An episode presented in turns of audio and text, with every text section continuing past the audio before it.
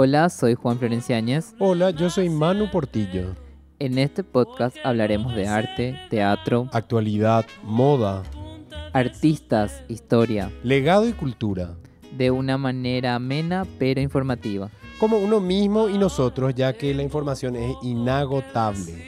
En este almacén te mostraremos todo lo que es parte y las nuevas adquisiciones del medio cultural. Así que pasa, mira y llévate algo de nuestro almacén.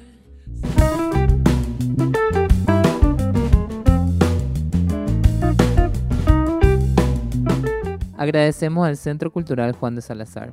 Escucha este y toda la programación de Ondas Audbu entrando a www.ondasaudbu.com. Dale play y disfruta de este paseo en el almacén en SoundCloud, Spotify y Box como Ondas Ebu barra el almacén. Sí. Hoy, Manu, vamos a hablar de alguien muy importante para el feminismo.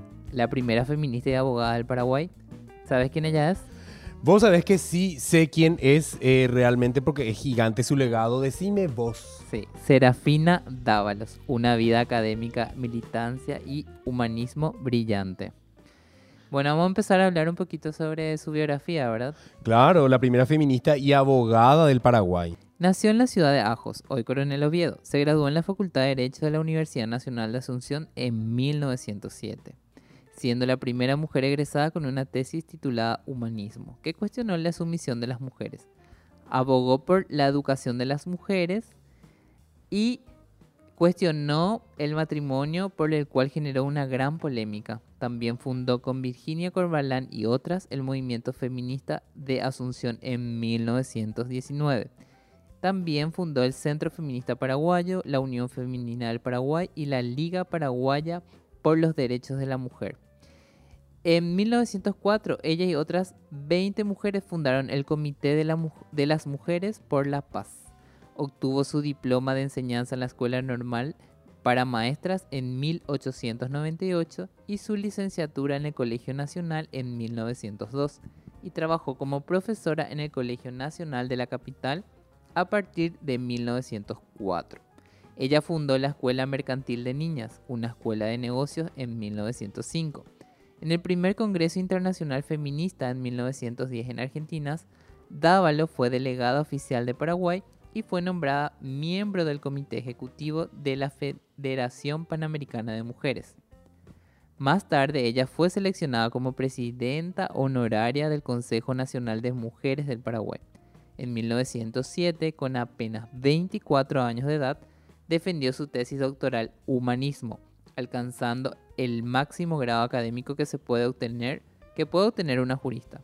En la misma hizo una gran defensa de los derechos de la mujer, buscando implementar una reforma al sistema cultural, educativo, político y jurídico del Paraguay, que recién se daría luego de varias décadas. Pero es impresionante lo que hizo realmente con esto que me estás contando. Y vos sabés que en 1908 integró el Tribunal Superior de Justicia, que anteriormente eh, era la Corte Suprema de Justicia en aquel momento, el organismo más alto en el Poder Judicial. Fue la primera mujer en conquistar una posición de dicho rango en la organización gubernamentativa del Estado paraguayo. Como docente, Juan ejerció la cátedra en el Colegio Nacional de la Capital eh, y también, a pesar de haber alcanzado una posición económica holgada en las primeras décadas del siglo XX, gracias al ejercicio eh, de eh, la docencia y la abogacía, falleció en la más triste pobreza en septiembre de 1957. Vos sabés que Juan sus restos descansan en el cementerio de la Recoleta y lo más raro de todo esto es que por las actividades y las creencias positivistas que tenían, vos sabés que le negaron funerales cristianos. En 1936 fue cónsul de la Unión Femenina del Paraguay. En el 52 participó en la Liga Paraguaya por los Derechos de la Mujer. Serafina Dávalos, el trágico eh, final de la gran luchadora feminista paraguaya. Eh, la ilustre primera mujer abogada fue despojada de sus bienes y su ex compañera la dejó morir de hambre, según una querella planteada por su sobrino. En la época, esto Juan, vos sabés que su tumba hasta hoy no puede ser encontrada.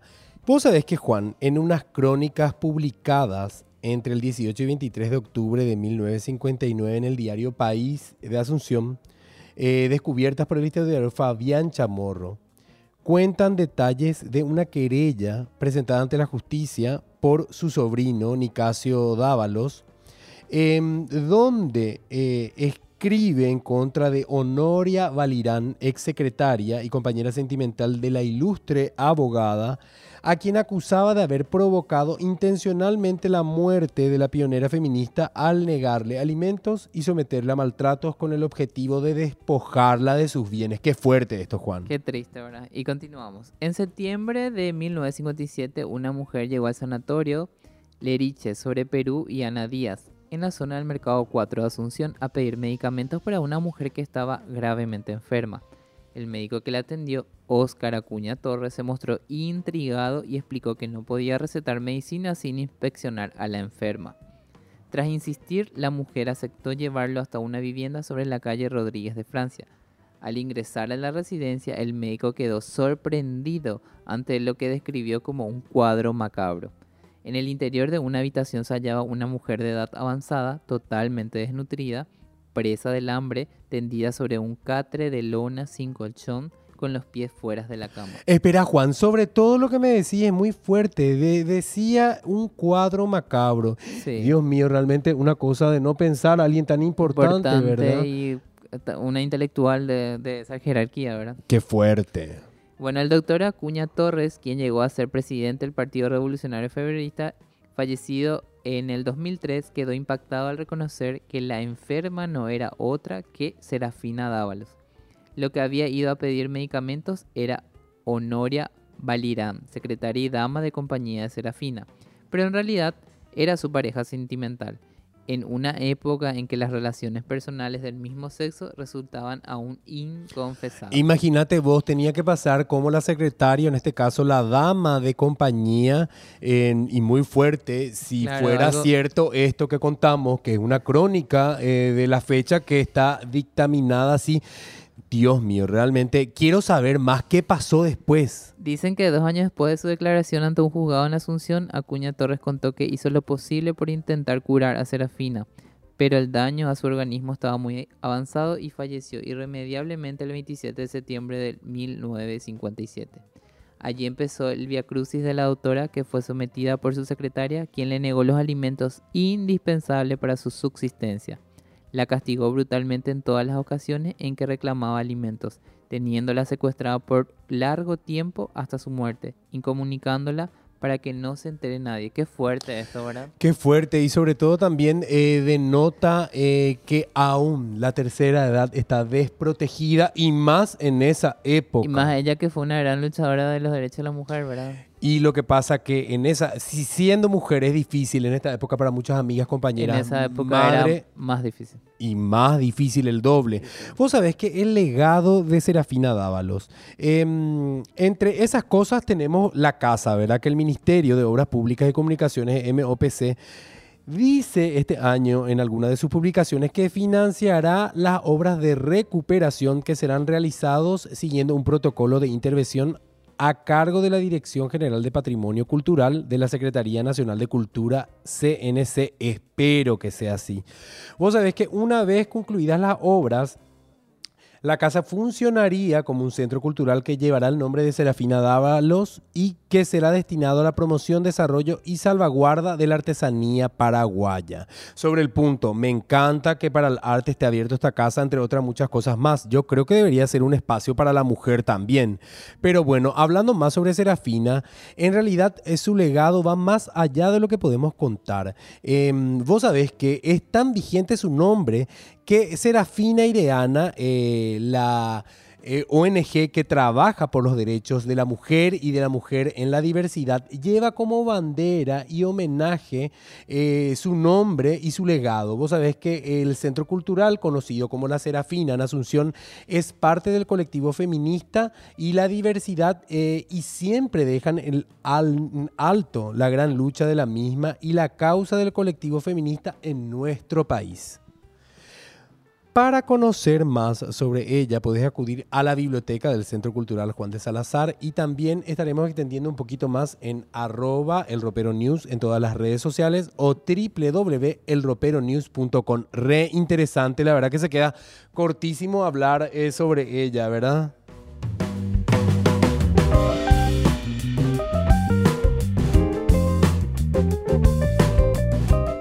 Bueno, hablando de feminismo, ahora vamos a tocar un tema que repercutió mucho en las últimas semanas en nuestro país y que es un tema que está muy vigente, el acoso.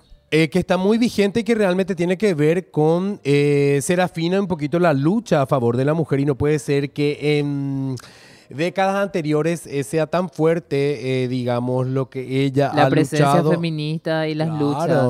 Y lo que pasa ahora con esto que nos vas a contar. Para Alexa, la joven que denunció al sacerdote Silvestre Olmedo por acoso sexual, es muy penoso que la iglesia no esté preparada para tratar casos como el que tuvo que soportar y que incluso encubra a los curas involucrados en estos hechos. El sacerdote Silvestre Olmedo, durante su juicio oral y público que culminó este lunes en San Lorenzo, eh, fue absuelto, ¿verdad? Fue absuelto eh, eh, de esta denuncia que realizó ella y sobre todo eh, ella decía, ¿verdad? Esta situación fue bastante dolorosa y es demasiado penosa que la iglesia no esté preparada para estos casos y que encubra a los sacerdotes que realizan todo tipo de actos de acoso, abusos y otros hechos de violencia, expresó la víctima a varios medios de comunicación. Vos sabés que Juan, pese a la absolución del sacerdote, Vos sabés que Alexa menciona que es una victoria llegar a este juicio oral, sobre todo contra una entidad tan gigante como la Iglesia Católica y que actualmente se tenga un debate sobre este tipo de hechos en la sociedad. ¿Sabías que en Limpio se hizo una marcha a favor del sacerdote, Juan? No, no puede ser. Sí. O sea, apoyando a un acosador. Apoyando a un acosador. La gente justamente que defiende a la familia, a la mujer y los niños son los primeros que se ponen a defender algo que va en contra de la víctima. Yo realmente hay cosas que no puedo creer. Yo respeto eh, absolutamente todo tipo de creencias y lo que piense la gente, pero yo creo que... Una cosa es respetar las creencias pero el acoso no, no está bien. O sea, de cualquier lugar, de cualquier punto de vista, no ¿Y por qué? Porque ahí entra el hecho, digamos, político, eh, eclesiástico, de que tiene más poder eso que una víctima que te cuenta que le pasó eso. Porque ¿cuándo vamos a, a salir a favor de la víctima y decir, sí, esto es cierto, esto no? Habrán casos donde no ocurrirán tales cosas, pero en este caso es uno de miles de casos. Y sí es realmente una cosa de no acabar. Bueno, vamos a estar extendiendo sobre esta semana fue como así, hubo mucha producción de muchos artistas en caso en relación con lo que pasó con Alexa y vamos a estar publicando en el ropero algunas imágenes de, todo lo que se estuvo produciendo. Y el movimiento que eh, se realizó, esto donde figuras de las artes, la televisión y los medios de comunicación como las luchadoras sociales han hecho campañas a favor de Alexa y en contra absolutamente eh, de esto que se propone, que es dejar en libertad a alguien que hizo daño.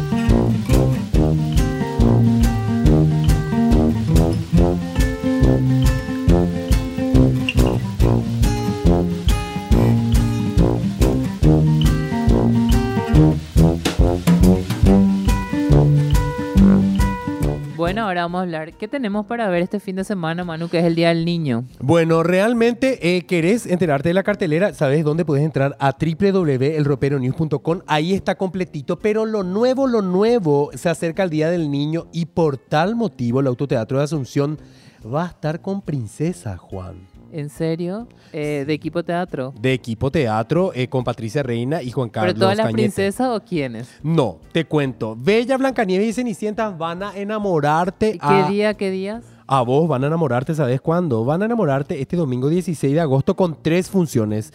Pejenduponaquena a las 11, a las 16 y a las 18 horas en el Autoteatro Show de la Costanera. ¿Cuánto es el costo de la entrada, Juan? 30 mil. Y las entradas pueden adquirir a través de Red UTS. Y 30 mil por persona en un auto hasta 4. Siempre tomando todas las normas COVID de seguridad. Por supuesto, en la entrada. Y yo quiero saber Un sobre mega eso. estreno online hay.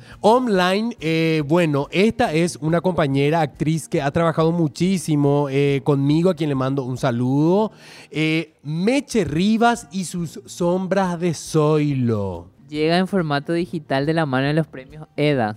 Vos sabés que este viernes 14 es la obra Sombras de Zoilo, ganadora, ganadora de los premios EDA 2019 como mejor obra de teatro popular. Se va a presentar con Ronald Maluf, Enrique Vera, eh, Olga Vallejos.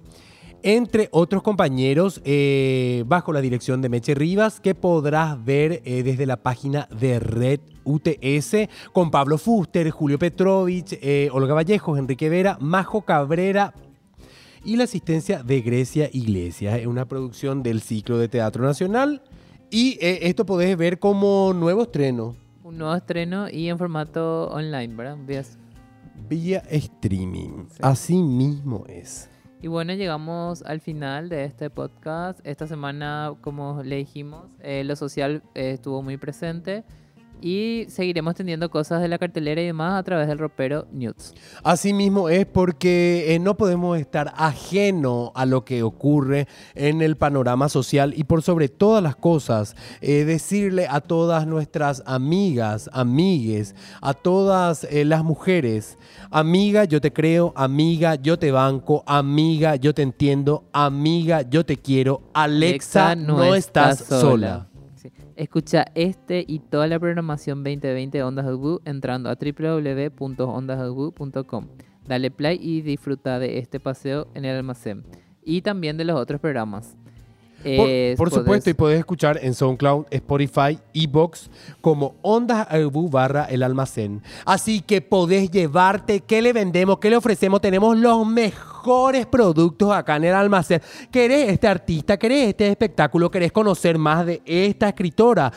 Esto y mucho más podés llevarte del almacén, del almacén, sí. Les mando saludos Josefina, acá la gata del Juan de, que está acá con nosotros. Y próximamente va a tener también su sección, tanto como su página en el Facebook, en el Instagram y su Twitter, porque ella es la gata escritora. Así que Si me- no la conocen, alzamos una foto en el rompero de ella y vamos, vamos a seguir extendiendo. vamos a ir extendiendo. Chao. Chao.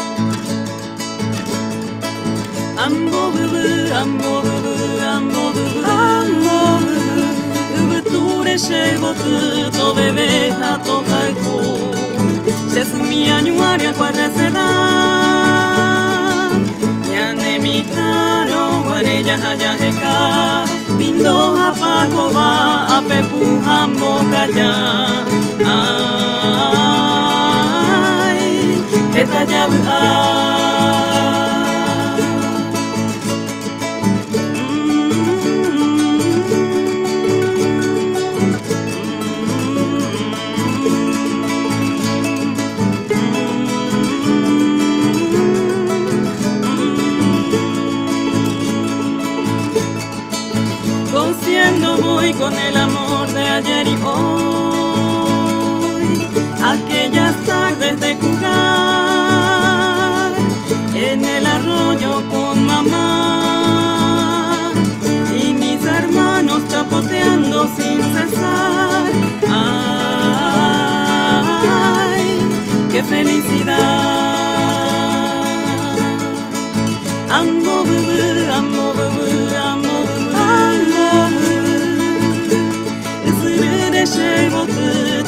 taipoti shemboraku. Hermanito fuera y aquí. Koshe que gupe o corre hija puka mimi.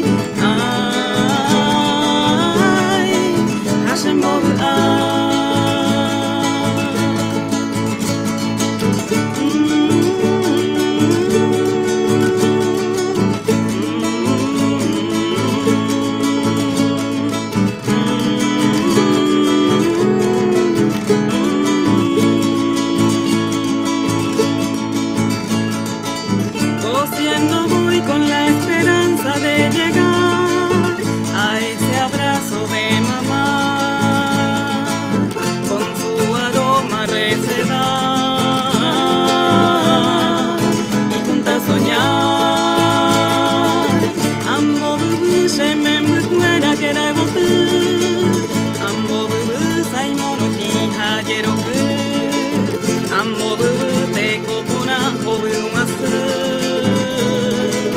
ya lo ganan